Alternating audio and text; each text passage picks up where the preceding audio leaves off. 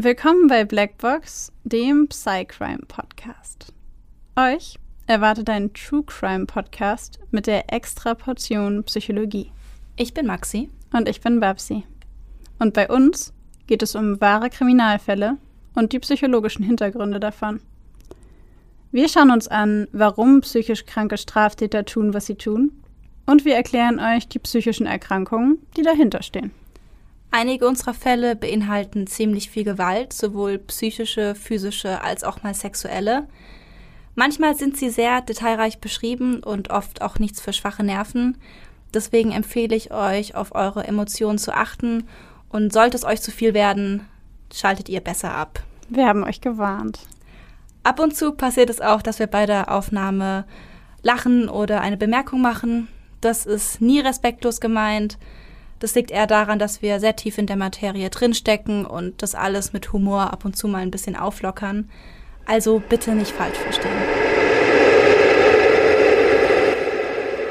Hello, hello und willkommen zur zweiten Folge unserer Ed Kemper Doppelfolge. Zweite Folge unserer Ed Kemper Doppelfolge läuft. Wir haben euch in der letzten Folge die Kindheit bzw. die ersten Taten von Ed Kemper vorgestellt und haben uns die aus der psychoanalytischen Sicht dargestellt, haben uns da sehr ähm, in die Augen von Freud hineinversetzt. Heute geht's weiter und zwar mit der Mordserie von Ed Kemper. Falls ihr aber die letzte Folge noch nicht gehört habt, dann würde ich euch empfehlen, springt jetzt einmal zurück und hört den ersten Teil und dann wieder hierher und hört den zweiten. Und ich würde sagen, wir fackeln heute gar nicht lange, sondern fangen direkt an, oder? Ja. Alright, dann let's go. Die meisten Anhalterinnen, die Ed mitnimmt, wollen zur Universität.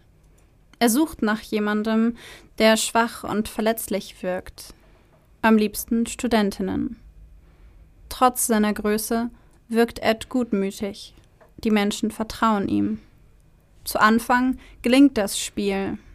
Ed nimmt Anhalterinnen auf und fährt sie zur Uni, wo er sie wieder aussteigen lässt und sie sich bei dem 2,6 Meter sechs großen Mann bedanken und ihrer Wege gehen.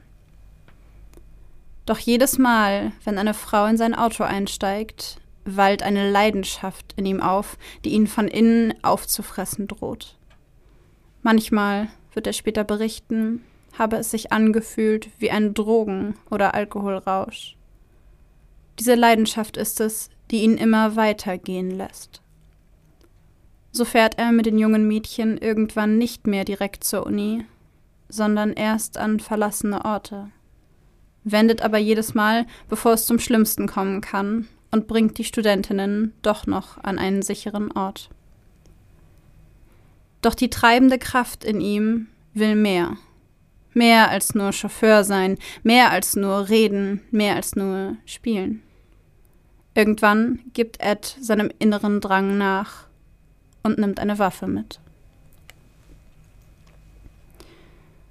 1972 findet die grausige Mordserie von Ed Kemper ausgerechnet mit einem Streit, den er und seine Mutter in ihrem Haus führen, ihren Anfang.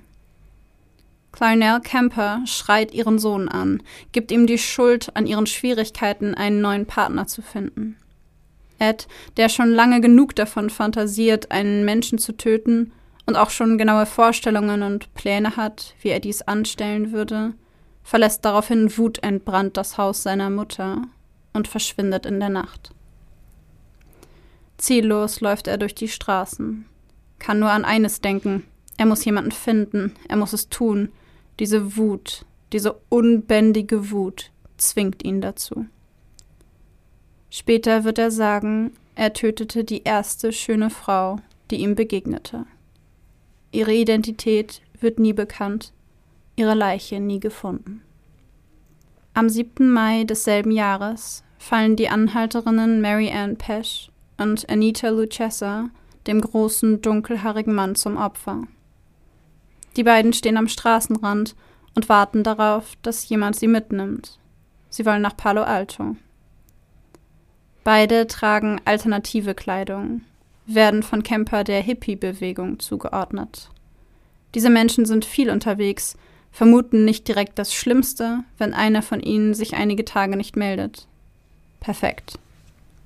Ed Kemper hält neben den beiden Mädchen an und lädt sie ein, zu sich ins Auto zu steigen. Er würde sie gern mitnehmen. Ich fuhr durch Berkeley, Kalifornien. Zwei Mädchen standen am Straßenrand, sie hielten ein Schild hoch und wollten nach Stanford. Eine hatte Blumen dabei, zwei Püppchen, die per Anhalter fahren wollten. Ich nahm sie mit und behauptete, ich wäre nach Stanford unterwegs. Luchessa saß vorne, die andere auf dem Rücksitz. Ich wollte testen, ob ich der Versuchung widerstehen konnte. Ed Kemper lässt die Mädchen einsteigen. Doch er besteht seinen eigenen Test nicht. Sobald er kann, fährt er mit dem Auto an den Straßenrand und bedroht die beiden jungen Frauen mit einer Schusswaffe. Er will sie zum Geschlechtsverkehr zwingen, doch die beiden Frauen wehren sich. Also zieht Camper statt der Pistole ein Messer und überwältigt sie. Während er eines der Mädchen in den Kofferraum sperrt, sitzt die andere gefesselt und von Schluchzern geschüttelt auf dem Beifahrersitz und bangt um ihr Leben. Zu Recht. Ed Kemper kann nicht an sich halten. Lucessa ist die erste, die von dem großen Mann bis zur Bewusstlosigkeit gewürgt wird. Danach sticht er wild mit einem Messer auf ihren reglosen Körper ein. Als sie tot ist, steht er neben dem Auto, über und über mit Blut bespritzt, und blickt auf den leblosen Körper des Mädchens, geschockt von sich selbst, von dem, was er gerade getan hat. Er hört die andere Frau im Kofferraum wimmern und weinen und weiß, dass er auch sie töten muss. Er öffnet den Kofferraumdeckel. She sees the blood on my hands. What are you doing? And she pulled back and she gasped. And I think, whoa, I don't want her to know what happened. I said, Your friend got smart with me. She'd been getting really smart with me a lot, but I never hit her. I killed her, but I didn't hit her. I said, Your friend got smart with me and I hit her. I think I broke her nose. You better come help. She's about to die. Why, do, why does she have to know that? I couldn't deal with telling her that. Sie sah das Blut und schrie, was machst du? Dann fuhr sie zurück und keuchte. Ich wollte nicht, dass sie erfährt, was passiert war.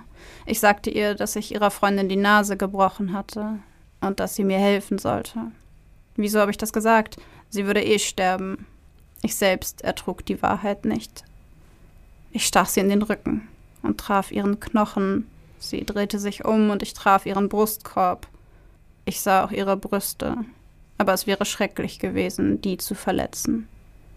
Ich schloss den Deckel. Sie war noch nicht tot, aber sie lag im Sterben.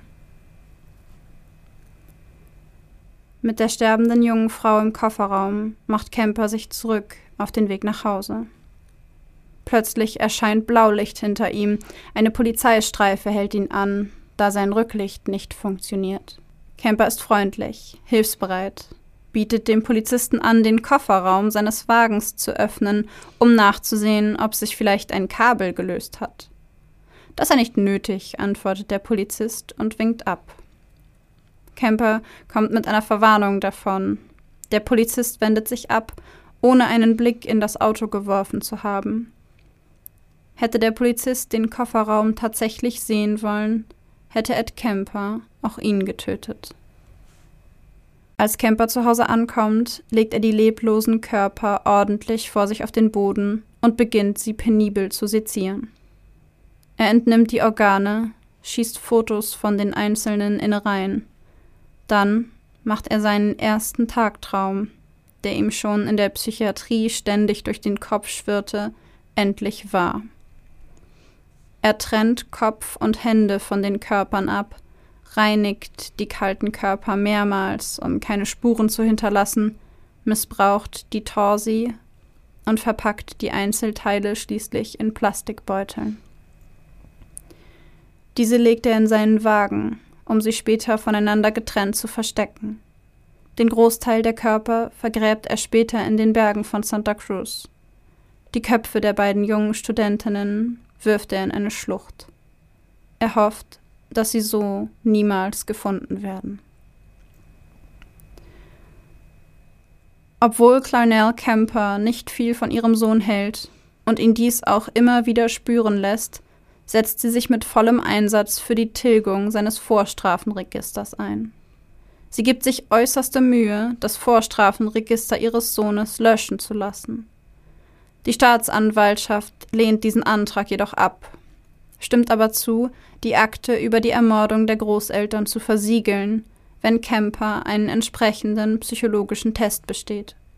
Dieser stimmt zu.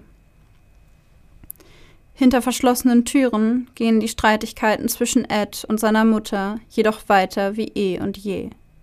Clarnell demütigt ihren Sohn, beleidigt ihn, wirft ihm vor, seinetwegen schon sieben Jahre lang keinen Sex mehr gehabt zu haben. Erneut wird Ed wütend. Erneut lässt er die Wut an jemand anderem aus. Am 14. September 1972 steht Aiko Ko in der Nähe einer Bushaltestelle an der Straße und hebt ihren Daumen nach oben.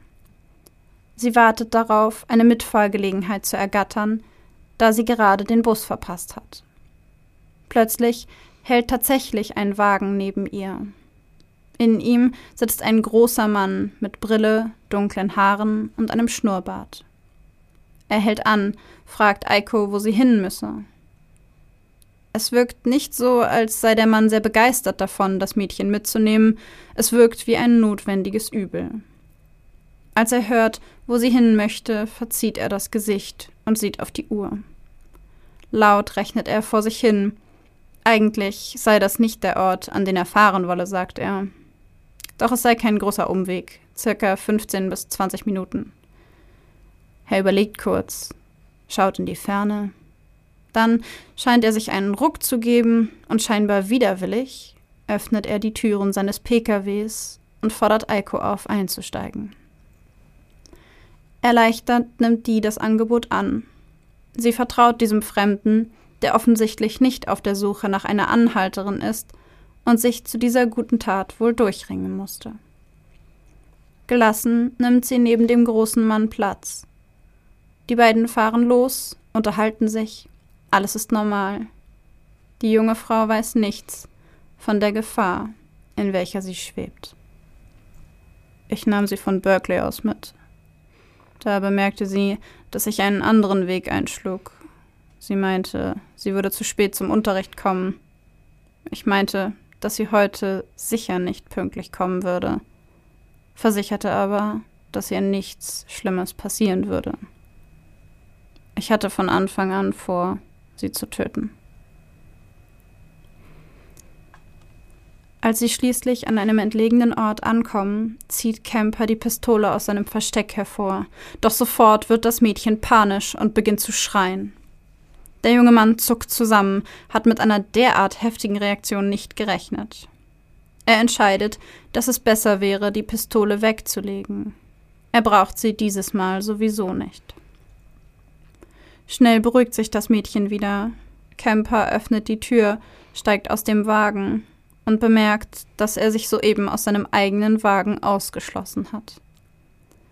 Aikoko, das junge Mädchen, das er gerade mit einer Waffe bedroht hat, sitzt jetzt mit dieser Waffe alleine im Wagen. Er ist nun ein leichtes Ziel. Es wäre ein leichtes für sie, ihn nun zu überwältigen. Doch er überredet sie, ihm die Tür zu öffnen. Sie beugt sich vor und entsperrt die Autoverriegelung, lässt ihren Mörder wieder zurück ins Auto und an die tödliche Waffe. Doch diese braucht Ed Kemper gar nicht.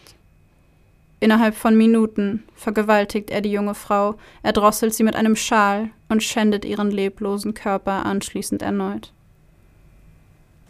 Auch die Leiche dieser jungen Frau bringt er in sein Elternhaus, um ihre Leiche dort sexuell zu missbrauchen, zu zerstückeln und zu säubern. Die Leichenteile lädt er dann wieder in seinem Pkw ab und vergräbt sie in zwei verschiedenen Stadtbezirken. Als er am Tag seines psychologischen Tests für die Staatsanwaltschaft zum vereinbarten Termin erscheint, um die Versiegelung der Akte bezüglich der Ermordung seiner Großeltern zu ermöglichen, liegt der Kopf von Aikoko immer noch im Kofferraum seines Autos. Für Ed ist es nach seiner Zeit in der forensischen Psychiatrie und seinem Studium der Tests und richtigen Antworten ein leichtes, den Gutachtern etwas vorzumachen. Er weiß, nach welchen Anzeichen sie suchen und sagt ihnen, dass sie wunderbare Arbeit geleistet hätten und dass sie ihm sehr geholfen hätten. Die Gutachter unterschreiben, dass er geheilt sei und dass keine Gefahr mehr von ihm ausgehe. Er wird als intelligenter, unternehmungslustiger und durch keine Neurose geschädigter junger Mann beschrieben. Das Vorstrafenregister wird versiegelt und nun kann niemand mehr von der Tat in seiner Jugend erfahren. Das Ausmaß dieser Fehleinschätzung wird erst sehr viel später bekannt werden. In den nächsten Wochen und Monaten tauchen rund um Santa Cruz immer mehr Leichen auf. Die Polizei tappt im Dunkeln, niemand weiß, wer die jungen Frauen getötet hat. Ein menschlicher Kopf wird in den Bergen gefunden, Einzelteile eines Torsos in einem Wald. Die Polizei erkennt keinen Zusammenhang. Es scheint, als häuften sich mehr und mehr sinnlose Morde ohne jegliche Verbindung an. Dennoch gibt die örtliche Polizei eine Warnung an Anhalter heraus. Aktuell sei es zu gefährlich, zu fremden Menschen ins Auto zu steigen.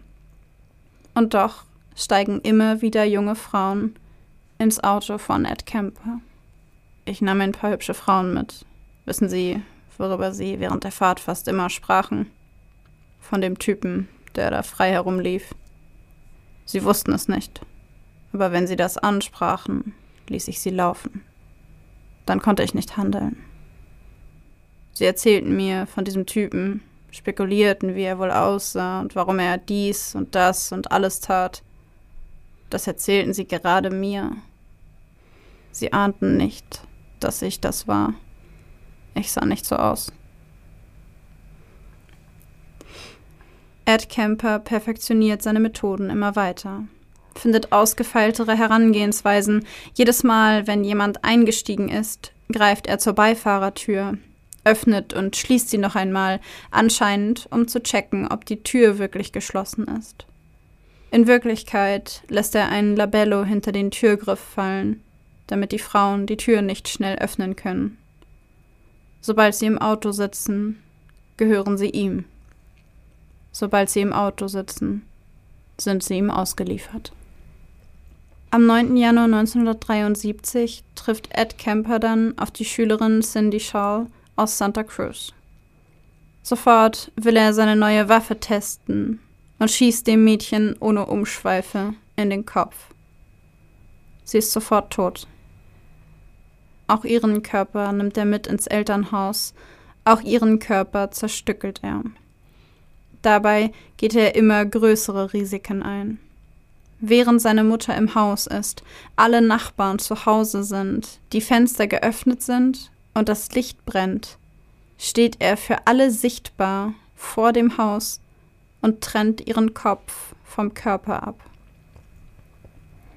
Den Kopf legt er in eine Tasche und steigt die Treppen zum Wohnbereich hoch, als ihm ein junges Paar begegnet. Die beiden lächeln ihm zu, halten sich an den Händen. Offensichtlich gehen sie gerade miteinander aus. Wie gern würde Ed mit ihnen tauschen. Viel lieber würde er mit einer Freundin ausgehen. Stattdessen jedoch vergräbt er den Kopf der Schülerin im Garten seiner Mutter. Er positioniert den Kopf so, dass er zum Schlafzimmerfenster seiner Mutter sieht. Schließlich habe sie doch immer gewollt, dass andere Menschen zu ihr aufsehen. Mittlerweile hat die Polizei bemerkt, dass es sich bei den Morden um einen aktuell aktiven Serienmörder handeln muss und dass die Morde miteinander in Verbindung stehen. Sie nennen den Unbekannten den Co-Ed-Killer und geben erneut dringende Warnungen an Anhalterinnen heraus. Doch die bringen leider nicht viel. Meist sind es Studentinnen, die per Anhalter fahren oder Schülerinnen. Ed Kemper, der auf seinem eigenen Pkw diverse Sticker und Stempel von Universitäten hat, wird trotz der Warnung nicht als Bedrohung gesehen. Er ist ja schließlich einer von ihnen. Nach Feierabend trinken die Polizisten des Santa Cruz Police Department gerne noch ein Feierabendbier in der Bar Jury Room, einer kleinen Spelunke gegenüber des Gerichtsgebäudes. Ebenfalls immer anwesend ist ein großer junger Mann, den alle Polizisten zu gut kennen. Big Ed. Er ist eine Art Groupie, ein Kerl, der zu gern selbst Polizist geworden wäre. Er ist ein bisschen schräg, aber ein gutmütiger und freundlicher Kerl. Man lädt sich gegenseitig auf ein Bier ein, tauscht sich über die aktuellen Fälle aus. Auch über den aktuellen Stand beim Co-Ed-Killer sprechen sie. Big Ed zeigt sich dabei sehr interessiert, gibt immer wieder Kommentare ab, was er als Killer anders gemacht hätte. Man lacht zusammen und spekuliert, dann gehen alle wieder getrennte Wege. Niemand schöpft Verdacht. Nach einer erneuten Auseinandersetzung mit der Mutter kommt es auf dem Campus der Universität mit Rosalind Thorpe und Alice Leo zu zwei weiteren Opfern. Die beiden jungen Frauen sitzen bereits im Wagen des jungen Mannes und sie fahren gerade an einer unbelebten langen Straße entlang, als Camper plötzlich den Wagen anhält. Er macht die Mädchen auf den schönen Ausblick aufmerksam, denn von hier kann man die ganze Stadt überblicken. Während die Mädchen aus dem Fenster sehen, holt Kemper seine Waffe hervor und drückt ab. Erst erschießt er das Mädchen auf dem Beifahrersitz, dann dreht er sich um und zielt auf das Mädchen auf dem Rücksitz. Sie schreit, hebt die Hände, um sich zu schützen. Die Kugel durchschlägt ihre Hände. Eine zweite streift sie am Kopf. Die dritte trifft sie in die Stirn. Dieses Mal lädt Kemper die regungslosen Körper nicht in den Kofferraum. Stattdessen versteckt er sie unter Mänteln und Decken auf der Rückbank. Als er erneut in eine Polizeikontrolle gerät, sieht er die Officers genervt und müde an. Es ist einer der Blicke, die man anderen nach einem langen Tag zeigt und die nichts anderes sagen als Ihr habt mir gerade noch gefehlt während ein Mädchen tot auf dem Beifahrersitz liegt, das andere auf dem Rücksitz gerade stirbt, winken die Polizisten das Auto durch und wünschen Kemper noch einen schönen Abend. Als er im April 1973 eine weitere Waffe erwirbt, wird der Polizist Michael Alufi auf Kemper aufmerksam, da er sich bei Gelegenheit des wie üblich vom Händler zugestellten Kaufbelegs an die Vorstrafen erinnert. Er beschließt, die Waffe zu beschlagnahmen. Zu dieser Zeit weist Kempers Pkw bereits ein Einschussloch und mehrere Blutflecken auf. Dennoch gelingt es ihm, die Pistole vor den Augen des Sheriffs aus dem Kofferraum zu nehmen und diesem auszuhändigen, ohne dass der Verdacht schöpft. Im April kommt es dann erneut zum Streit zwischen Ed und seiner Mutter. Sie schreit ihn an, er sei ein Taugenichts, der es wie sein Vater nie zu etwas bringen würde. Wieder wird Ed wütend, wieder spürt er den Impuls, jemanden zu töten. Doch dieses Mal soll es nicht wieder unschuldige Frauen treffen. Dieses Mal soll diese Frau dafür bezahlen. Die Frau, die seiner Meinung nach schuld an allem ist. Die Frau, der er all das Leid verdankt. Es ist seine eigene Mutter, die er tot sehen will. And that's when I decided I'm going to murder my mother. I knew a week before she died I was going to kill her. And she went out to a party, she got soused, she came home, went to sleep. I was woken up by that. I got, came out. I walked up to her bed. She's laying there reading a paperback. As many thousands of nights before. And she said, Oh, I suppose you're going to want to sit up all night and talk now shit. And I looked at her, I said, no. I said, good night.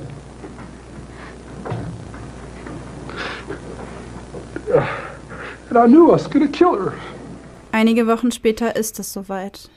Es kommt der Moment, der die Emotionen und den Hass auf seine Mutter in Ed Kemper zum Überlaufen bringt. Als seine Mutter betrunken von einer Party nach Hause kommt, betritt Ed ihr Schlafzimmer, um ihr eine gute Nacht zu wünschen. Sie fragt ihn verächtlich, was er denn nun wieder wolle. Bestimmt wolle er wieder reden. Wütend und enttäuscht dreht der sich daraufhin um und geht wieder in sein eigenes Zimmer. Um fünf Uhr morgens der gleichen Nacht steht Ed dann im Schlafzimmer seiner Mutter. So wie er es bereits als Kind nächtelang getan hat. Doch dieses Mal kehrt er nicht wieder unverrichteter Dinge zurück. Dieses Mal ist es genug. Dieses Mal wird seine Mutter die Nacht nicht überleben. In seiner einen Hand hält er ein langes Messer, dessen scharfe Klinge sich im Licht der Straßenlaterne spiegelt. In der anderen Hand hält er einen großen Hammer. Langsam atmet der riesige Mann ein und wieder aus, wirft einen letzten, hasserfüllten Blick auf seine schlafende Mutter und holt langsam mit dem Hammer aus. Dann lässt er das schwere Eisen auf den Schädel seiner Mutter donnern. Er nimmt das Messer und öffnet damit ihren Hals. Er trennt ihr den Kopf ab, schneidet Zunge und den Kehlkopf seiner Mutter heraus und versucht vergeblich, diese im Müllschredder in der Spüle der Küche zu häckseln. Dann vergeht er sich an der Leiche, vergeht sich sexuell an ihrem Kopf und an ihrem Körper, bewirft sie mit Dartpfeilen, die sich tief in ihr Fleisch bohren, und schreit die Leiche mehr als eine Stunde lang an. Am Abend des gleichen Tages geht er mit den Polizisten des Santa Cruz Police Department einen trinken. Ihm ist klar, dass es noch nicht zu Ende ist. Er ruft die beste Freundin seiner Mutter, Sally Hallett, an und fragt sie, ob sie nicht zum Abendessen kommen wolle. Diese sagt zu und sie verabreden sich für denselben Abend. Sobald sie die Schwelle des Hauses betritt, schlägt Ed ihr brutal mit der Faust in den Bauch und klemmt ihren Kopf in den Schwitzkasten. Er übt immense Gewalt auf ihren Nacken aus, drückt immer fester zu. Als ihr Genick unter der gewaltigen Kraft des riesigen Mannes bricht, erlebt er einen Orgasmus. Auch an dem Körper dieser Frau vergeht er sich sexuell. Als der Rausch vorbei ist, gerät er jedoch in Panik. Er greift nach seiner Waffe, steigt ins Auto und fährt los. Drei Tage später klingelt beim Police Department in Santa Cruz das Telefon. Es ist Ed Kemper, genannt Big Ed. Vor Gericht wird Ed Kemper dann nach einer ihm nach angemessenen Strafe für sein Vorgehen befragt. Als Antwort darauf gibt er Death by Torture, Tod durch Folter an. Edmund Kemper wird wegen achtfachen Mordes zu einer lebenslangen Haft verurteilt und wird den Rest seines Lebens in der California State Medical Facility von Vacaville verbringen. Dort sitzt er bis heute. I cut off her head and, I, and I humiliated her corpse. It's there. You know? Six young woman dead because of the way she raises her son and the way her son is raised, the way he grows up. And what's her closing words? I suppose you want to sit up all night and talk. God, I, I wish I had. Ich finde es jedes Mal wieder erschreckend zu hören, was er alles mit dem Körper von seiner Mutter gemacht hat. Ich finde es ehrlich gesagt fast noch erschreckender, was er mit anderen Menschen gemacht hat aufgrund des Konfliktes zwischen ihm und seiner Mutter. Also so wie er behauptet aufgrund des Konfliktes zwischen ihm und seiner Mutter. Ich finde das fast noch erschreckender. Also das mit seiner Mutter und dem Kehlkopf und der Zunge und so, Halleluja. Ja. Auf jeden Fall. Ähm, aber was ich an Ed Kemper jedes Mal so so erstaunlich finde, ist, dass es in meinem Kopf irgendwie so der Inbegriff ist von jemandem, der einen Konflikt hat, den er nicht lösen kann, damit überhaupt nicht umgehen kann und dann irgendwelche ganz furchtbaren Taten begeht, wie als so eine Verschiebung, dass er es mit ja. jemandem anders macht. Und ich finde das fast absurd, weil ich immer denke, so einfach kann es eigentlich nicht sein. So einfach kann eine Erklärung einfach nicht sein. Es kann nicht so offensichtlich sein. Voll, aber ist ja tatsächlich so, dass die meisten Erklärungen, die es so von Psychologen und Psychiatern und anderen Forschern gibt, so einfach sind, ne? Was Ed Kemper angeht. Ja. Ja.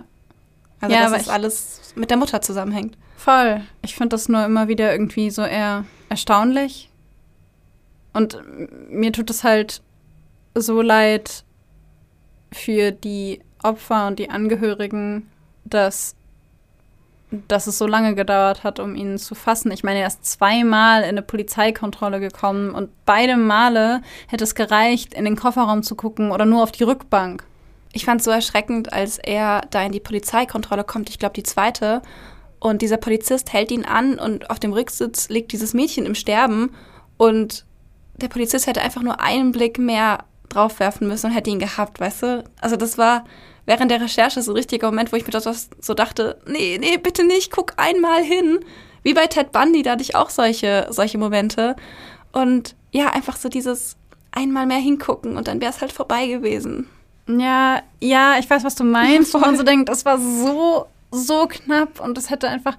Und auf der anderen Seite denke ich aber, man, es werden jeden Tag so viele Menschen von Polizisten kontrolliert. Wie hoch ist die Wahrscheinlichkeit, dass du einmal nicht guckst, dieses eine verdammte Mal, und dann geht dir so jemand durchs Netz? Voll.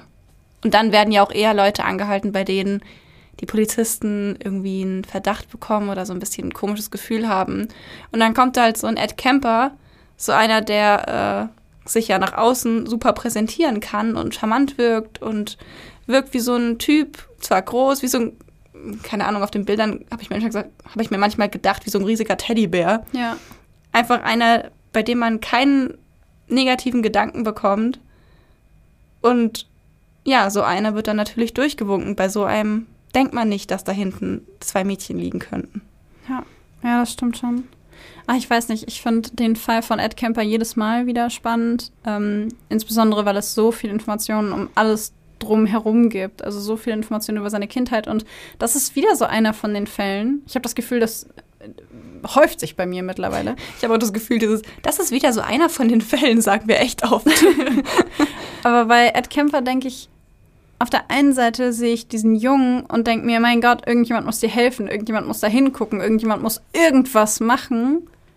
Und auf der anderen Seite sehe ich dann, was er anderen Menschen angetan hat später, seinen Großeltern und diesen sechs Frauen und danach seiner Mutter und der Freundin seiner Mutter und dann verschwindet dieses Gefühl von, oh nein, du armer kleiner Junge, irgendjemand muss dir helfen, hin zu, was zur Hölle. Also, ja, ich weiß, was du meinst. Bei mir ist beides da immer irgendwie. Also es, Ja. ich habe das Gefühl, es wechselt sich total schnell ab, sodass es sich irgendwie anfühlt, als ob beides da wäre. ja.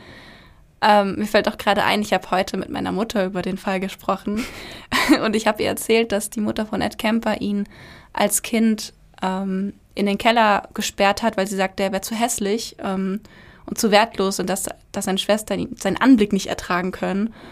Und sie war so schockiert davon und sie war so richtig so, wie kann man einem Kind nur sowas antun? Wie kann man so mit seinem Kind umgehen? ja. Und es ist ja wirklich der Gedanke, den, den ich auch die ganze Zeit habe bei so vielen Dingen, auch als er noch erwachsen ist, was er sich von seiner Mutter alles anhören muss. Ja, und gleichzeitig ist aber so das andere da. Ja, das ist, das finde ich auch so schwierig. Also das geht mir auch so, dass es irgendwie so ein Hin und Her ist und man hat irgendwie so beides. Was ich so krass finde, ist, dass wenn wir davon ausgehen, dass ähm, die Beziehung, die Ed Kemper zu seiner Mutter hat, diese Dynamik in ihm ausgelöst hat. Und damit will ich jetzt gar nicht sagen, dass kleine Camper schuld daran ist, dass sechs Frauen gestorben sind, beziehungsweise ähm, acht Frauen gestorben sind, weil sie selber ja auch Mhm. Dann, also das will ich gar nicht sagen, aber ich finde das einen erschreckend deutlichen Fall, der zeigt, wie viel Einfluss die Bezugsperson eines Kindes haben kann und wie unfassbar äh, verwirrend und wie so ein Spinnennetz die Beziehung und die Dynamik zwischen einer Bezugsperson und dem Kind sein kann, selbst wenn das Kind irgendwann kein Kind mehr ist. Ja. Und für mich ist halt diese ganze Beziehung zwischen ähm, Ed Kemper und seiner Mutter einfach der Inbegriff einer toxischen Beziehung. Voll. Total. Und ich meine, es- also mir kam das so ein bisschen als so eine Hassliebe vor. Ja. Also er selbst sagt auch in dem Interview, ähm, dass er seine Mutter geliebt hat und äh, gemordet hat aus Liebe zur Mutter und auch sie ermordet hat, gleichzeitig mit Liebe zu ihr. Also so total paradox. Und er sagt auch selbst, ich weiß, es ist schwer nachzuvollziehen, Und es ist auch nicht irgendwie rational nach rational. Ähm, aber es ist halt eben so, irgendwie war beides da und das Morden stand für ihn in direkter Beziehung mit der Liebe zur Mutter. Ja, und da kommen wir dann wieder zu dem, was wir so häufig sagen, mit der besonderen Beziehung zwischen der Bezugsperson und dem Kind, in diesem Fall zu der Mutter und dem Kind, ähm, und wie viel Verantwortung da auch drin steckt. Wozu man natürlich jetzt wieder sagen muss, wie wir immer predigen, multifaktoriell bedingt. Also nein, nicht nur die Mutter-Kind-Beziehung, aber in diesem Fall hat sie auf jeden Fall eine Rolle gespielt. Ja, ich würde sogar vermuten, dass sie in diesem Fall die zentrale Rolle Ja. gespielt hat. Ja. ja. Aber trotzdem multifaktoriell bedingt. Ja, weil wer weiß denn, ob ähm, jemand anders als Ed Kemper mit derselben Mutter wäre sicherlich oder möglicherweise gar nicht so geworden. Ich meine, Ed Kemper ist ja nicht der einzige Mensch auf der Welt gewesen, der in solchen Verhältnissen aufgewachsen Eben, ist. nee. Genau. So, jetzt haben wir aber genug äh, über diesen Fall gefachsimpelt, beziehungsweise Jetzt- jetzt machen wir weiter. geredet. Jetzt fangen wir mal an zu fachsimpeln. Ähm, genau, wir kommen also zur psychologischen Diskussion. Vorab, wie immer, die Theorien, die wir vorstellen, die Dinge, die wir sagen, sind Vermutungen, sind unsere Meinungen, sind Dinge, die wir gelesen haben. Sie sind nicht unbedingt richtig und sie sind auch nicht unbedingt vollständig und das beanspruchen wir auch gar nicht. Ähm, genau. Ja. Ja. In der letzten Folge haben wir mit euch ja schon über das Modell der Instanzen von Freud gesprochen. Und da wollen wir noch mal ganz kurz, tatsächlich nur ganz kurz drauf eingehen, weil da auch einige Aspekte aus ähm, ja, Campers Erwachsenenalter quasi noch eine Rolle spielen, beziehungsweise da einfach noch ein bisschen interessant zu betrachten sind.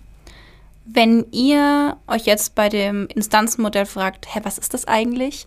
Dann solltet ihr einmal ganz kurz auf die vorherige Folge switchen. Da erklären wir das total ausführlich. Jetzt ergänzen wir nur, was eben aus Erwachsenen, also aus dem Erwachsenen Ed Camper für das Instanzenmodell spricht. Wir haben uns dabei einige Aussagen von Psychoanalytikern angeschaut, die sich sehr ausführlich mit dem Fall Ed Camper beschäftigt haben. Und zentral bei deren Theorien war die Vermutung, dass Ed Kemper die Realität verzerrt hat oder geleugnet hat, um sein Ego zu verteidigen. In Zusammenhang damit haben sie einen Ego-Abwehrmechanismus formuliert, der dazu dienen soll, Angstgefühle zu verringern und durch, also diese Angstgefühle werden laut diesen Psychoanalytikern durch Konflikte zwischen dem Es und dem Über-Ich verursacht. Ein Hinweis für diese Theorie, dass Ed Kemper eben diese Konflikte gespürt hat und sein Ego platt geformuliert davor schützen wollte oder geschützt hat, war der, dass er ja selbst total oft ausgesagt hat, dass seine Mutter eine Rolle bei der Bildung seines Verhaltens gespielt hat. Hat er ja auch in dem letzten Einspieler, den wir jetzt im Fall hatten, sagt er nochmal sehr deutlich, wegen meiner Mutter und wegen der Art, wie sie mich erzogen hat, sind sechs Frauen gestorben. Also total eindeutig wälzt er so ziemlich die Verantwortung für seine Taten auf den Erziehungsstil seiner Mutter ab. Tatsächlich ist es so, dass diese Art von Abwehrmechanismus total häufig von Gewaltverbrechern eingesetzt wird, um ihr Verhalten zu validieren. In dem Zusammenhang fällt mir auch die Theorie der kognitiven Dissonanz ein, die besagt, dass Menschen kognitive Spannungen eher nicht haben möchten. Das heißt, dass wir immer versuchen, unser Verhalten und unsere Einstellung oder Überzeugung im Einklang zu halten. Sprich, keine Ahnung, wenn ich überzeugter Vegetarier bin und der Einstellung bin, dass mir das total wichtig ist und dann aber heimlich ein Stück Fleisch esse, habe ich eine innere Anspannung, weil das nicht das ist, was ich, was ich aus Überzeugung vertrete. Und das würde eine innere Spannung verursachen. Und diese Spannung würde ich versuchen, durch sowas wie Relativierung oder Leugnen oder sowas wieder zu eliminieren. Es war nur einmal, ich habe nur ein Stück Fleisch gegessen. So war's, ich mach's genau. auch nicht wieder. Ich habe es nur gemacht, weil ich mit Freunden essen war und ich wollte einfach dieses ganze Thema mit meiner Ernährung nicht auf den Tisch bringen. Also, ihr versteht, was wir meinen, oder? Ich kenne es total oft mit Diät. ja, morgen fange ich an. Morgen mache ich es ja. genau, das ist im Grunde die kognitive Dissonanz. Und bei Ed Kemper musste ich jetzt gerade daran denken, weil das ja auch so eine innere Spannung ist, die er dann eben dadurch vermindert, dass er sagt, ja, meine Mutter ist ja schuld daran, gar nicht ich. Ja, weil auf der einen Seite will er diese, also hat er dieses Bedürfnis, diese Taten zu begehen und zu tun, was er getan hat mit diesen Frauen. Und auf der anderen Seite muss er es aber irgendwie vor sich selber rechtfertigen, um sein Ego zu schützen. Genau. Ich glaube, das fasst es ganz gut zusammen. Ja. Wir springen jetzt in dieser Folge direkt auf die phallische Phase, beziehungsweise in die phallische Phase. Und hier ist es laut Psychoanalytikern bei Ed Kemper aufgrund seiner Erziehung und eben der Art, wie seine Mutter ihn behandelt hat, sehr wahrscheinlich, dass sein sexuelles Verlangen in diesem Entwicklungsstadium, also in der phallischen Phase, wo sich eben Sexualität entwickelt, dass ihm eben da sein Verlangen verweigert wurde, was zu einer Fixierung hat führen können. War das, war das Deutsch? Hat führen können? ich glaube, es ging, ja. Okay, ich glaube, alle verstehen, was ich meine. Als Beweis für diese Fixierung in der phallischen Phase wird ein ödipaler Komplex genannt. Den haben wir, glaube ich, auch in der letzten Folge ganz genau erklärt, oder? Ja, der entspricht sogar dem, was wir vermutet haben. Genau. In Zusammenhang mit einem unbewussten Konflikt, den wir es ja gerade erwähnt haben, also dass dieser innere Konflikt bei Ed Kemper wohl bestanden haben muss, ähm, führt dieser Komplex häufig zu gewalttätigen Verhaltensweisen und auch symbolischen Gewalttaten. Symbolisch wäre hier gewesen die Ermordung von diesen unschuldigen Frauen als Symbol für den Mord an seiner Mutter. Ebenfalls ein Punkt bei diesen Aussagen dieser Psychoanalytiker ist, dass die psychosexuellen Tendenzen eines ödipalen Komplex auch Wünsche der sexuellen Kontrolle über einen Elternteil sein könnten. Und dass ähm, dieser Komplex bzw. diese Wünsche sich äußern können durch Mord, Vergewaltigung und Enthauptung und diese dann eben ein Symbol für den Drang und die Gefühle von Ed Kemper gegenüber seiner Mutter hätten sein können. Ich glaube, Enthauptung hat auch in jedem seiner Morde eine Rolle gespielt. Jedes seiner Opfer hat er, glaube ich, enthauptet. Und hat sich ja auch nach dem Tod an den Körpern der Opfer vergangen. Da haben, wir auch was ganz Interessantes gefunden. Und zwar haben die Psychologen Rossman und Resnick angegeben, herausgefunden, dass Nekrophilie total oft das Ergebnis eines Menschen ist, der zwar einen Partner haben möchte, sich aber den eigenen Fortschritten intrapsychisch widersetzt oder eben sie ablehnt und dass Nekrophilie dann eben da, dafür da ist, um die sexuellen Fantasien zu erfüllen, aber eben das in einem weniger, ich sag mal, anspruchsvollen Setting zu tun. Also wenn jetzt zum Beispiel Ed Kemper hat ja selbst, glaube ich, auch gesagt, dass er sich Anhalter zum Beispiel gesucht hat, um seine Sozialkompetenzen zu trainieren. Und er hat es aber nie geschafft, wirklich sexuell mit Frauen zu verkehren. Ich glaube, er hatte einmal sexuellen Kontakt mit einer älteren Frau. Oder bin ich da jetzt komplett falsch? Ja, er hatte es ein paar Mal, aber nicht oft. Genau. Und das hat aber nie so ganz geklappt oder auch vor allem emotional nicht geklappt, so wie er sich das gewünscht hat. Bei seinen Opfern nach eben ihrem Tod hat er die komplette Kontrolle über den Körper gehabt und konnte dann eben seine sexuellen Wünsche komplett ausleben, ohne sich da irgendwie in unangenehme Situationen für sich selbst zu bringen. Ja. Er hat ja selber auch später gesagt, dass er die Frauen töten musste, damit er sie küssen kann, damit er mit ihnen schlafen kann, ähm, dass es gar nicht anders ging. Und genau. er hat auch irgendwann mal zu seiner Cousine oder seiner Schwester gesagt, die hat ihn damit aufgezogen und meinte, ah, du bist verknallt in die Lehrerin. Da war er noch jünger und ist noch zur Schule gegangen. Und dann hat er sie angeguckt und meinte, nein, wenn ich verknallt in sie wäre und sie küssen wollen würde, müsste ich sie töten. Also, ich denke, das fasst das ganz gut zusammen. ja, total. Wir haben uns aber über die Psychoanalyse hinaus ähm, noch einige andere Fragen gestellt. Nur kurz als Zusammenfassung ähm, des psychoanalytischen Aspektes. Wir haben in der letzten Folge ja schon davon gesprochen, dass wir vermuten, dass es um Abwehrmechanismen ging. Das äh, konnten wir in der Folge, also in dieser Folge hier quasi in Anführungszeichen bestätigen, ähm, weil sich das in unserer weiteren Recherche auch so ergeben hat. Genauso wie der ödipale Konflikt, über den wir hier nochmal gesprochen haben, beziehungsweise den Ödipus-Komplex. Ähm, ja, von daher äh, war es das so von der psychoanalytischen Seite. Wir haben uns aber zu Ed Kemper noch einige Fragen gestellt zu den Fällen an sich, die wir jetzt versuchen äh, zu beantworten, die wir ganz spannend fanden. Genau, und weil wir uns auch dachten, dass diese psychoanalytische Sichtweise nicht die alleinige Erklärung für alles sein kann. Ja, und weil es außerdem noch ganz andere spannende Betrachtungsweisen gibt. Genau, das konnten wir euch nicht vorenthalten. Die erste Frage, die wir uns gestellt haben, ist, wieso hat er überhaupt Frauen getötet?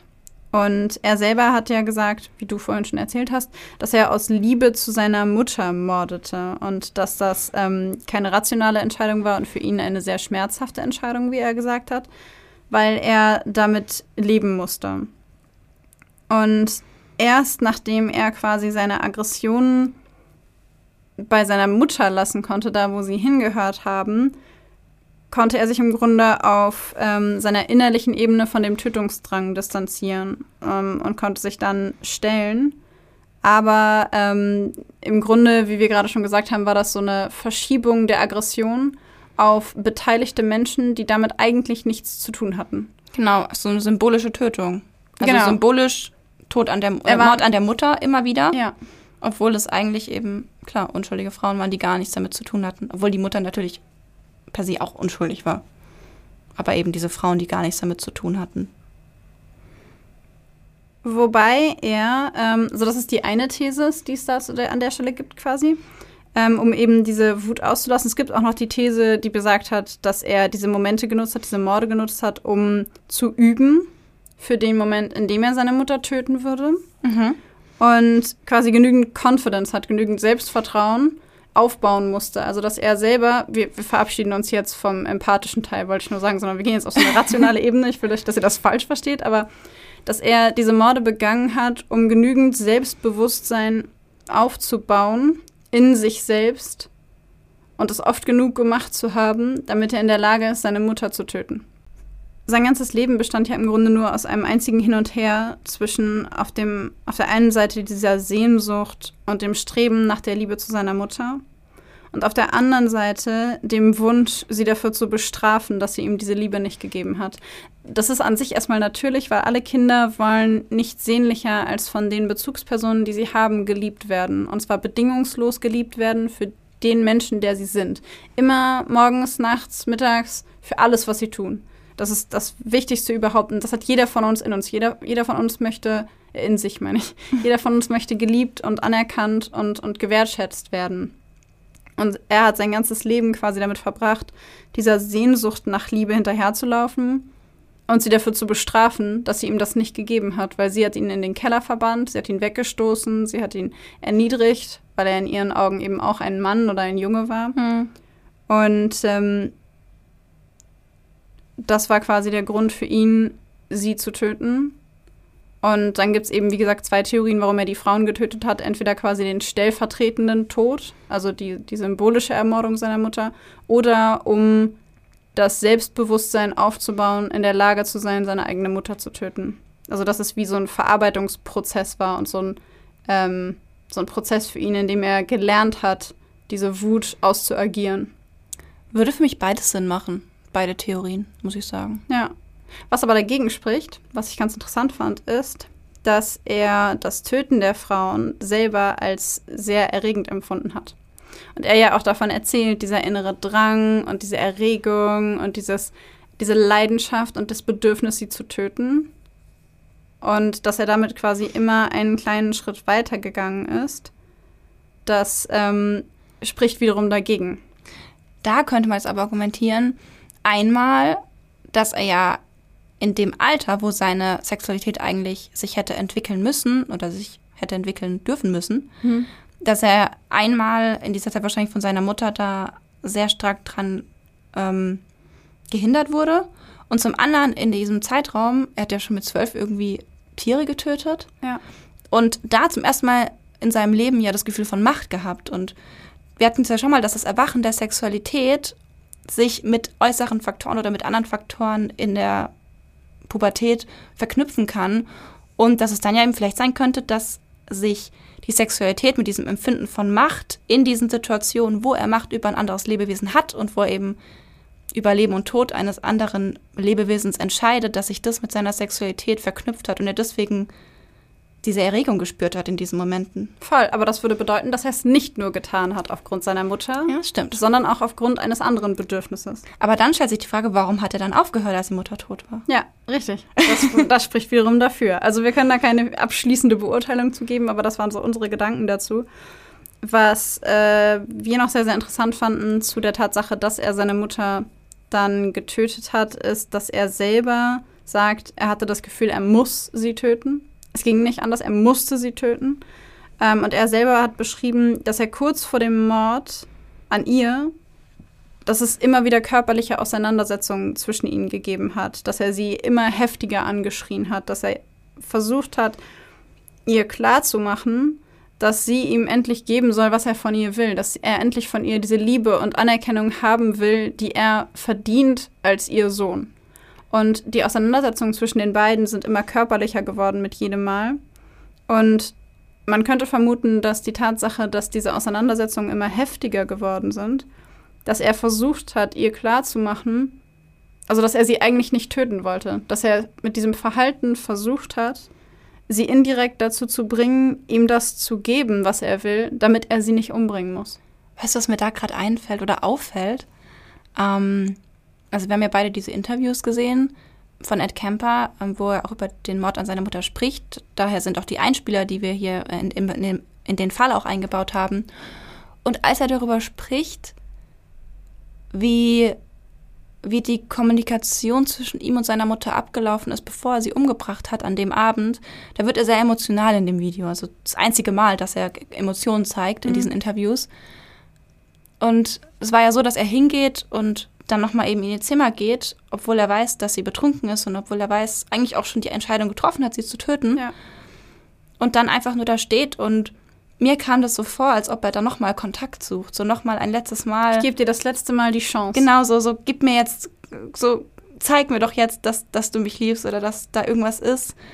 Und ihre Reaktion hat ja dann wirklich den letzten Tropfen gegeben. Also Ja. ihre Reaktion war ja, ja, willst du jetzt wieder die ganze Nacht reden? Und als er diesen Satz seiner Mutter wiederholt, bricht seine Stimme im Interview und man merkt, dass ihn das nochmal total aus der Bahn geworfen hat. Und deswegen glaube ich, dass es vielleicht da nochmal so ein letzter Hilfeschrei war. So, obwohl die Entscheidung schon getroffen war, so ein letztes Mal, so einen letzten Strohhalm. Gib komm. mir, gib mir irgendeinen Grund, es nicht zu tun. Bitte Ja. halt mich davon ab, indem du das, indem du dich jetzt anders verhältst. Ich will dich nicht umbringen, aber wenn du mir keine Wahl lässt, muss ich es tun. Was auch wieder so diese Hassliebe zeigt, ne? Ja, aber auch diese absolute Alternativlosigkeit. Also, weil, wenn man jetzt mal von außen da drauf guckt, er hätte ja auch ausziehen können. ja, das also, stimmt. das wäre ja vielleicht die diplomatischere Herangehensweise gewesen. Aber, ich das glaub- war ihm nicht möglich. Und das Ja. ist dieses, das ist das, was ich meine mit diesem, entweder töte ich dich oder du gibst mir jetzt, was ich brauche. Und das ist diese Dynamik, die ich meine, die so unfassbar toxisch ist Ja. zwischen den beiden. Also eine so starke Bedürftigkeit, dass Ausziehen nicht reicht. Ja, Ja. genau. Und das vor allen Dingen, dass es ihm vielleicht auch nicht möglich ist. Weil das jetzt passieren muss, weil er diese Liebe haben muss, weil er ohne nicht, das geht nicht ohne. Was sich ja auch, jetzt können wir weitergehen zur nächsten Frage, meiner Meinung nach total stark gezeigt hat in der Art, wie er seine Mutter getötet hat und wie er danach mit der Leiche umging. Ähm, Ja. Also ich habe ja vorhin schon gesagt, dass ich das total erschreckend finde. Also allein, was er da mit ihrem Körper gemacht. Ich glaube, er Zunge rausgeschnitten, Kehlkopf rausgeschnitten, wollte den Kehlkopf schreddern, ähm, sich sexuell an der Leiche vergangen, Dartpfeile auf den Körper geschossen Ja. und sie eine Stunde oder mehrere Stunden lang angeschrien. Und es verdeutlicht einfach so stark diese unbändige Wut, die er hatte. Aber gleichzeitig auch diese Verbindung, weil ich meine, es hat nicht gereicht, einfach nur auf sie einzustechen oder einfach nur den Kopf abzutrennen, sondern er musste auch noch irgendwie vielleicht mit dem Kehlkopfschreddern so ihr die Stimme nehmen. Weißt Ja, du, was ich meine? ja. So, dass sie hat ihn ihr ganz, sein ganzes Leben lang runtergemacht, angeschrien. Er schneidet ihr die Zunge raus, den Kehlkopf raus, was finde ich sehr symbolisch ist. Ja. Und schreit sie dann eine Stunde oder stundenlang an. So von wegen, er nimmt sich die Macht zurück und haut es jetzt seiner Mutter entgegen. Was mir, wo du das gerade erzählst, auch noch auffällt, ist diese wahnsinnige Demütigung. Diese Ja. wahnsinnige Demütigung, sie zu töten, sie zu enthaupten, sich sexuell an ihrem Kopf zu vergehen, sich sexuell an ihrem Körper zu vergehen. Und ähm, dann eben diese ganzen Sachen mit Zunge und Kehlkopf und allem. Also er hat sie ja, er hat sie ja nicht nur, ähm, nicht nur getötet, er hat sie, er hat sie gedemütigt nach ihrem Tod. Er hat ihr die Stimme genommen, er hat, sie, er hat symbolisch das vernichtet, was er nie wieder haben wollte. Und was mir an der Stelle noch einfällt, ist der Kopf von der einen Frau, die er getötet hat, den er im Garten vergraben hat, mit dem Blick auf das Schlafzimmerfenster seiner Mutter. Und da musste ich gerade dran denken, weil das ja fast schon so was Höhnisches hat. Voll. Ähm, so etwas, jemanden völlig verhöhnen, jemanden quasi in, in seinem Fall ja nie offensichtlich, weil er hat ihr das ja nie erzählt. Sie wusste das ja gar nicht. Aber er hat im Hintergrund quasi sich über sie lustig gemacht und sie gedemütigt und ihr gezeigt, dass er das alles vor ihrer Nase machen kann, dass sie es gar nicht merkt und dass er eine Leiche, den Kopf einer Leiche da vergraben hat und also wie, ähm, wie das quasi vorher schon Ausmaße angenommen hat von diesem Bedürfnis, sie zu demütigen, schon bevor er sie angefasst hat. Das waren ja alles Schritte, wo man, also die man als Hilfeschrei oder als Versuch von jetzt gib mir irgendwas oder als wieder die Macht gewinnen sehen könnte. Also entweder gibst du mir Liebe und Anerkennung oder ich töte dich. Und je mehr du mir das Gefühl gibst, dass ich dich töten muss, umso mehr will ich dich auch demütigen und dich bestrafen. Ja. Ja, vor allem, weil jedes Mal, wenn sie ihm ja in Anführungszeichen gezeigt hat, dass er sie töten muss, das ging ja immer mit einer Demütigung von ihm selbst einher. Ja. Eine weitere Frage, die wir uns gestellt haben, die ihr euch bestimmt auch gestellt habt, ist, warum die Freundin seiner Mutter sterben musste. Also was hatte nach dem Tod seiner Mutter die Freundin seiner Mutter noch damit zu tun? Das weiß ich tatsächlich gar nicht. Ich glaube, das hast du recherchiert, oder? Ja, wir haben ähm, nämlich Aufzeichnungen gefunden von ähm, quasi von der, dem, dem, dem, der Anhörung ähm, auf Entlassung. Also Ed Kemper hat ja mehrfach schon äh, beantragt, entlassen zu werden aus der äh, Medical Facility oder aus dem Gefängnis, je nachdem, wie man das jetzt sehen will. Und äh, wir haben tatsächlich die Aufzeichnung gefunden von seiner Anhörung 2017. Und da hat er das beschrieben, warum ähm, er das gemacht hat. Und zwar hatten die beiden Frauen einen gemeinsamen vierwöchigen Urlaub in Europa geplant, über den sie schon seit Monaten gesprochen haben. Und beide mussten einige Zeit vorher 600 Dollar bezahlen, um quasi das zu sichern. Und als es dann soweit war, dass sie die Summe bezahlen mussten, ist die Freundin seiner Mutter einfach untergetaucht und hat sich überhaupt nicht mehr bei ihr gemeldet. Und deswegen ist Eds Mutter dann alleine in den Urlaub geflogen, zwei Wochen nach England und zwei Wochen nach Frankreich. Und als sie zurückgekommen ist, wollte sie diese Erlebnisse und diese schöne Zeit, die sie da hatte, mit ihrer Freundin teilen und ihr von den Besichtigungen und der Zeit erzählen. Und diese Freundin wollte überhaupt nichts davon hören und hat sie angeschrien und meint, das interessiert mich überhaupt nicht, was du da gemacht hast und lass mich in Ruhe damit. Und Ed Kemper hat sich daraufhin mit seiner Mutter zu Hause hingesetzt und hat sie ermuntert, ihm zu erzählen, was, wie es in Europa war und ihm die Bilder zu zeigen und die Belege und einfach alles irgendwie mit ihm zu teilen. Und sie haben für einen ganz kurzen Moment einfach einen sehr familiären und sehr, sehr schönen Moment miteinander. Und dann steht seine Mutter plötzlich auf, starrt ihn an, packt alle Sachen ein und sagt, ich werde nicht zulassen, dass du mich hier bemitleidest. Und zerstört diesen kompletten Moment, verlässt den Raum und spricht nie wieder mit ihm darüber. Und in diesem Moment hatte Ed einmal alles das, was er sich gewünscht hat. Und er wollte sich für seine Mutter an dieser Frau rächen, weil diese Frau den Urlaub seiner Mutter ruiniert hat und ähm, sie sich so lange darauf gefreut hat. Also er hat diese Frau tatsächlich aus Liebe zu seiner Mutter ermordet, um sich zu rächen für den ruinierten Urlaub. Zumindest ist es das, was er behauptet. Ja, aber es würde auch wieder dazu passen mit dieser Liebe.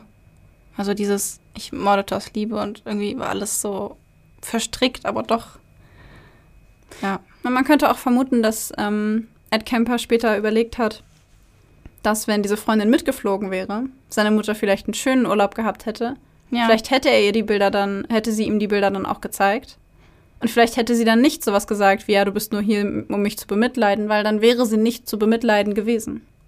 Ich muss aber sagen, als du das gerade erzählt hast, habe ich so einen Moment gehabt, ähm, wo es, wo mir voll, wo mir voll leid getan hat, so, so richtig.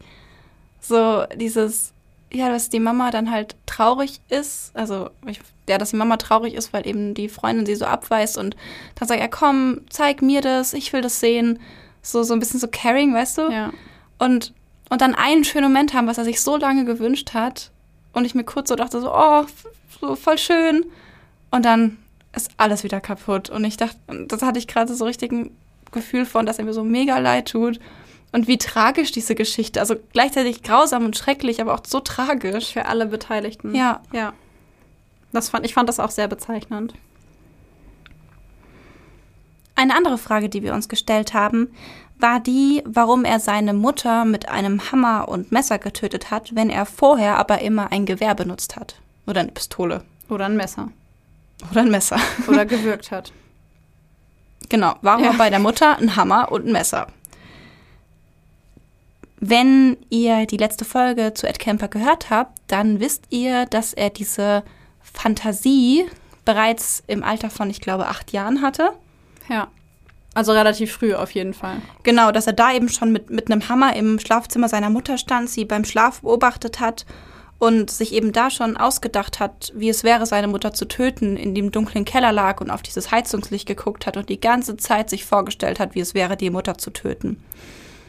Außerdem fällt mir gerade auch ein, dass eine Tötung mit Hammer und Messer was sehr Persönliches hat. Ja. Also es ist was, was Emotionales. Es ist, wenn man jemanden aus der Entfernung oder auch nah mit einer Pistole erschießt, dann, dann ist es schnell und es ist unpersönlich. Das ist Distanz. Du ist musst Distanz. nicht selber ran. Du machst dir nicht in Anführungszeichen die Hände schmutzig. Genau, und bei einem Hammer und bei einem Messer sind es beide Dinge, die, genau, die, die, die viel, wo viel Blut fließt, wo man ja sich selbst dreckig macht, in Anführungszeichen. Ähm, und was einfach total emotional werden kann, so diese rasende Wut, die sich da entwickelt. Und ja, das ist irgendwie persönlicher. Wo das Opfer auch die Möglichkeit hat, sich zu wehren. Ja. Selbst wenn seine Mutter schläft, hätte sie da die Möglichkeit gehabt, sich zu wehren. Und wo man die Angst vielleicht vom Opfer mehr mitbekommt. Auf jeden Fall Ja. mehr mitbekommt, als Ja. man einfach schießt. Ja, auf jeden Fall. Die Frage, die wir uns auch gestellt haben, ist, warum er die Frauen hat laufen lassen, wenn sie über den Täter gesprochen haben. Weil er hat ja erzählt, die Anhalterinnen, die mit ihm im Auto saßen und über diesen Co-Ed-Killer gesprochen haben und nicht wussten, dass das der Mann ist, der gerade neben ihnen sitzt, die hat er laufen lassen. Und wir haben uns gefragt, warum. Und die relativ simple, aber wie wir finden, doch sehr einleuchtende Antwort darauf ist, dass es ein immenses Gefühl von Macht gibt, jemanden laufen zu lassen, bei dem man weiß, dass man ihn auch hätte töten können. Das gibt einem so ein, also einem nicht, aber ihm, Ihm. vielleicht, ich will mich da jetzt nicht mit in die Reihe stellen, ähm, es hat ihm vielleicht das Gefühl gegeben von so einem Gott, Ja. also Herr über Leben und Tod. Wenn ich dich laufen lassen will, lasse ich dich laufen. Und wenn du, wenn ich will, dass du stirbst, dann stirbst du. ja. Und ähm, darüber hinaus haben die Frauen natürlich über den Mörder gesprochen und haben ihm damit im Grunde so Credits gegeben, also seinem Selbstwertgefühl vielleicht auch geschmeichelt und ihm das Gefühl gegeben von besonders. Und wenn sie das ausufernd genug getan haben und diesem quasi genügend Angst hatten oder genügend darüber gesprochen haben an sich über diesen Co-Ed-Killer, dann hat ihn das vielleicht genug in seinem Selbstwertgefühl bestätigt, sodass er sie als Belohnung in Anführungszeichen hat laufen lassen. Und dafür spricht, dass er ohnehin die volle Kontrolle hatte, de facto, weil die Frauen haben ihm vertraut, sonst wären sie gar nicht ins Auto eingestiegen. Mhm. Er hat sie isoliert von anderen im Auto, das heißt, er war mit ihnen alleine. Er hat eine Labello dahinter fallen lassen, das heißt, sie wären auch nicht leicht rausgekommen. Das fand ich ja so krass, das mit dem Labello. ja. Muss ich Und, gerade kurz einwerfen. und er hat eine Waffe, ist bereits mit mehreren Taten davongekommen und wusste, dass er das kann, weil er es schon mal gemacht hat. Es war also nur seine eigene Entscheidung, ob diese Frau überlebt oder nicht. Und ähm, wir glauben, dass er sie deswegen hat laufen lassen, weil sie ihm diese Credits gegeben haben. Die vorletzte Frage für heute ist die, ob Ed Kemper überhaupt je sexuelle Beziehungen zu Frauen hatte.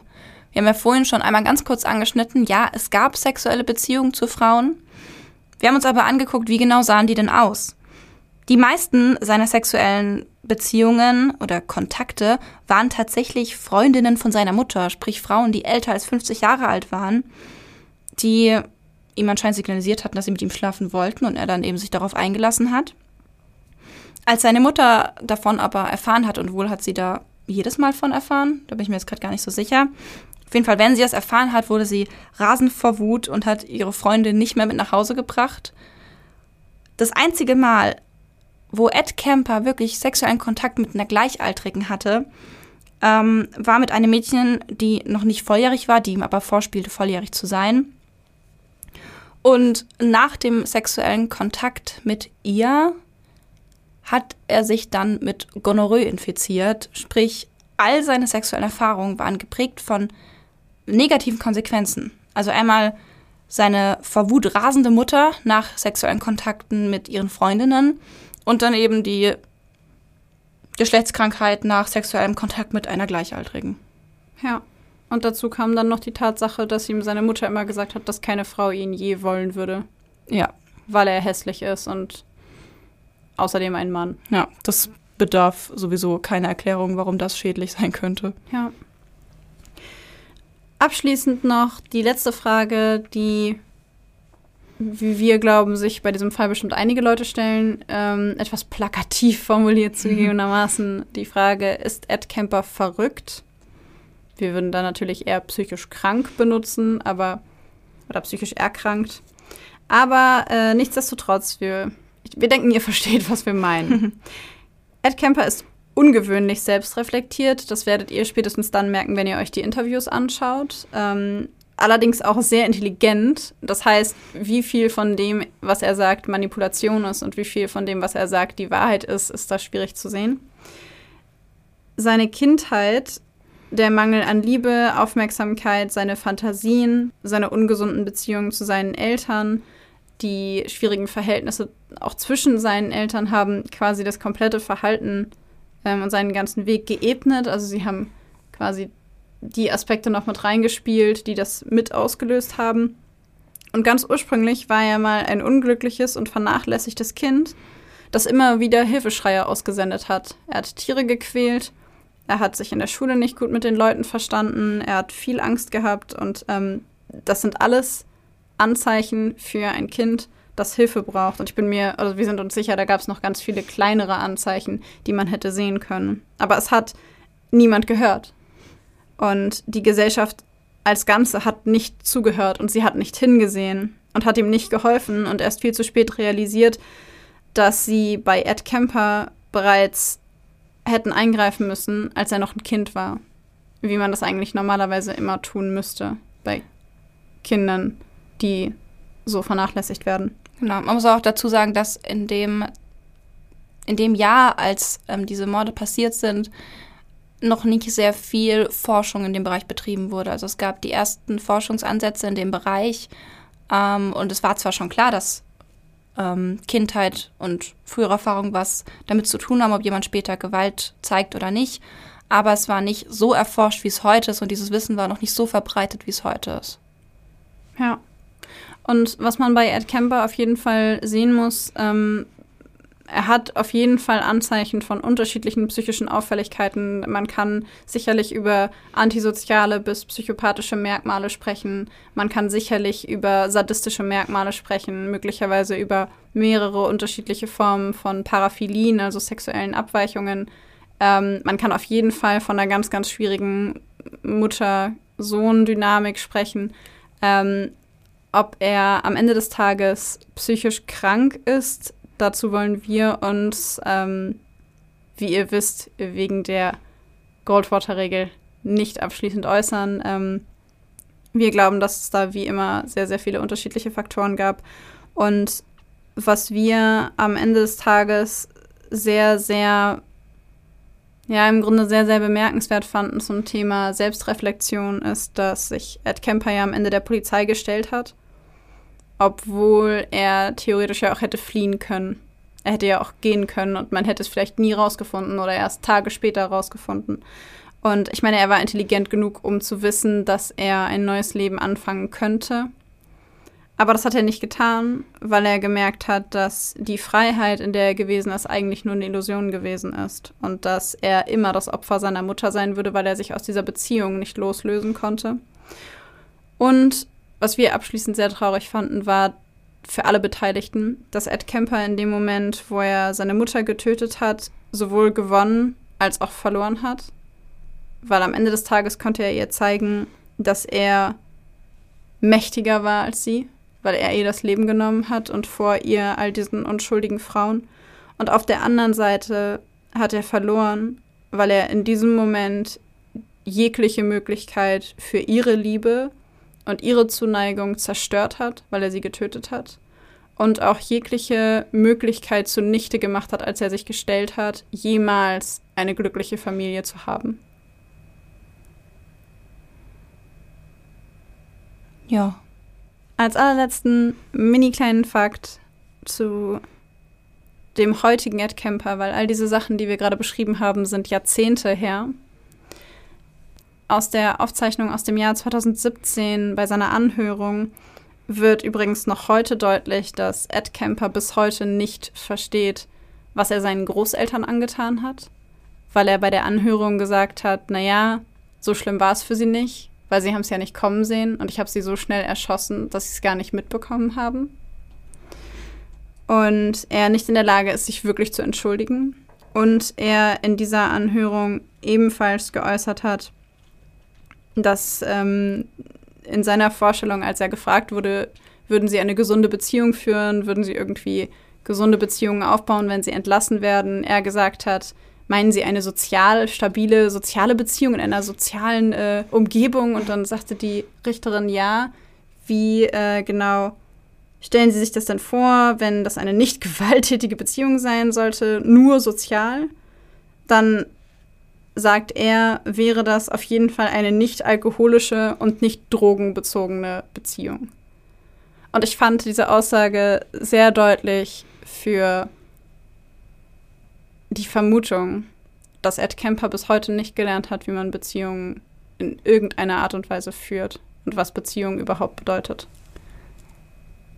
Ich muss sagen, was mir jetzt gerade aber dabei aufgefallen ist, ist, dass es ja schon, ich meine, ja, ich weiß, Goldwater-Regel und so, ne? Aber dieses Nicht-Sehen, was er seinen Großeltern angetan hat und auch dieses unfähig sein, tiefe Verbindungen aufzubauen, ja schon so ein bisschen in Richtung Antisozial oder Psychopathie gehen könnte. Könnte. Könnte. Wie gesagt, ist hier nicht festgeschrieben, aber könnte auf jeden Fall in die Richtung gehen. Ich fände es mal voll interessant, äh, sich mal den ähm, PCLR anzugucken bei Ed Kemper. Ja, aber wir machen hier keine Ferndiagnosen. Nur, ich wollte nur sagen, das wäre für mich so in die Richtung. Ja. Alles, was wir in dieser und der letzten Folge getan haben, war Vermutungen aufzustellen und uns anzugucken, warum all diese Dinge passiert sein könnten. Nichtsdestotrotz ähm, werden wir wohl nie final aufklären können, warum sechs unschuldige Frauen, eigentlich sieben unschuldige Frauen, acht unschuldige Frauen, seine Mutter auch noch, acht unschuldige Frauen am Ende ähm, ihr Leben verloren haben und äh, ja. So wie immer. Mittlerweile müssten sich unsere Hörer daran gewöhnt haben, dass wir keine endgültigen Ergebnisse hier liefern können. Glaubt uns gerne, wir finden das manchmal genauso frustrierend wie ihr. Auf jeden Fall. also, in diesem Sinne würde ich sagen, sagen wir Tschüss.